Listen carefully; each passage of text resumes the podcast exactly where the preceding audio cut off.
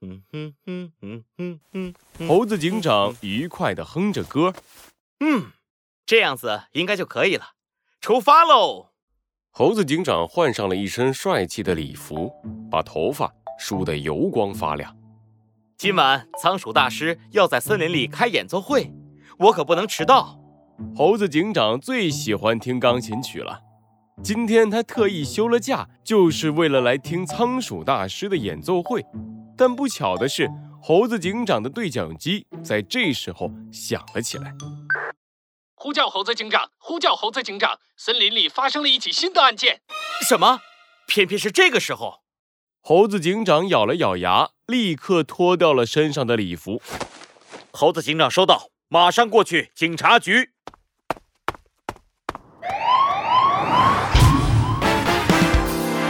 罪恶藏在谜题之下。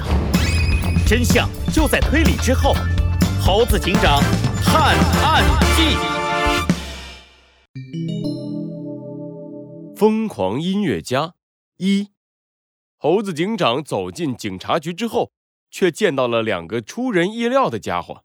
小鸡墩墩，你怎么在这里啊？你旁边那个是仓鼠大师。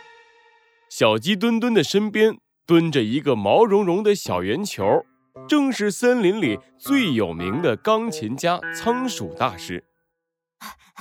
是啊，猴子警长，我散步的时候碰到了仓鼠大师，可是仓鼠大师的样子好像有点奇怪。仓鼠大师两眼无神，他低着头，身上的毛乱糟糟的，嘴里不停地念叨着一个单词：“Bravo，Bravo。”仓鼠大师。仓鼠大师，你怎么了？猴子警长紧张地看着仓鼠大师。仓鼠大师可是他的偶像啊，怎么会变成这样呢？Bravo，Bravo！仓鼠大师突然站了起来，一边大叫一边跑了出去。快，你们快去把仓鼠大师追回来，然后好好照顾他。森林警察们赶紧冲了出去。猴子警长皱起了眉头。小鸡墩墩疑惑地问道：“猴子警长，仓鼠大师怎么了？他一直说的那句 ‘Bravo’ 是什么意思啊？”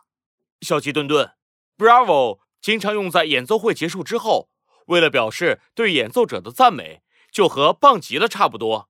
听众们会一边鼓掌一边喊 “Bravo”。至于仓鼠大师这个样子，猴子警长扶起了下巴。我闻到了案件的味道。仓鼠大师肯定受到了很大的刺激。正当小鸡墩墩准备继续发问的时候，一名森林警察匆匆忙忙地跑了进来。猴猴子警长，不不好了！演奏会的现场出事了！什么？我们马上过去看看。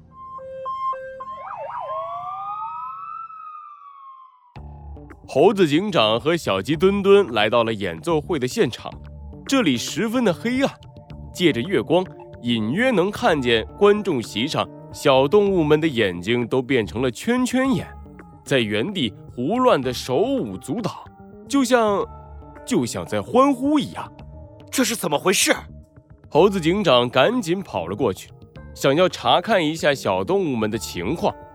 他还没跑几步，小鸡墩墩突然大叫了起来：“猴子警长，你看那里！”猴子警长回过头一看。钢琴的边上，不知道什么时候多出了一个全身漆黑的家伙。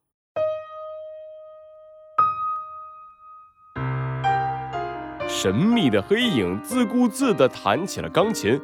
猴子警长掏出了手铐，严肃地问道：“你是什么人？”面对猴子警长的质问，黑影不慌不忙地张开了嘴巴。一道无形的声波向猴子警长和小鸡墩墩袭来。啊啊！为什么我的脑袋突然好疼？猴子警长和小鸡墩墩的头就像被锤子重重的砸了一样，他们捂着脑袋蹲到了地上。你们满意了吗？兴奋了吗？疯狂了吗？哈哈哈哈继续欢呼吧！黑影越弹越快，小动物们也跳得越来越快。黑影用力地呐喊着：“我要让我的音乐会响彻整个森林，大家都会知道我才是真正的天才音乐家。你可恶的坏蛋！猴子警长挣扎着从地上站了起来。我是不会让你得逞的。哇，是猴子警长，你也来做我的听众了呀？不过很可惜，今晚的表演已经结束了。黑影站了起来，他一抖身后的披风，一双巨大的翅膀从他的背后伸了出来。再见啦，猴子警长。不过不用担心，很快我们会再见的。黑影从容地从窗户飞离了演奏会的现场。猴子警长握紧了手铐，扰乱演奏会，还妄想破坏森林的和平，可恶的家伙！不管你是谁，我都会抓住你的。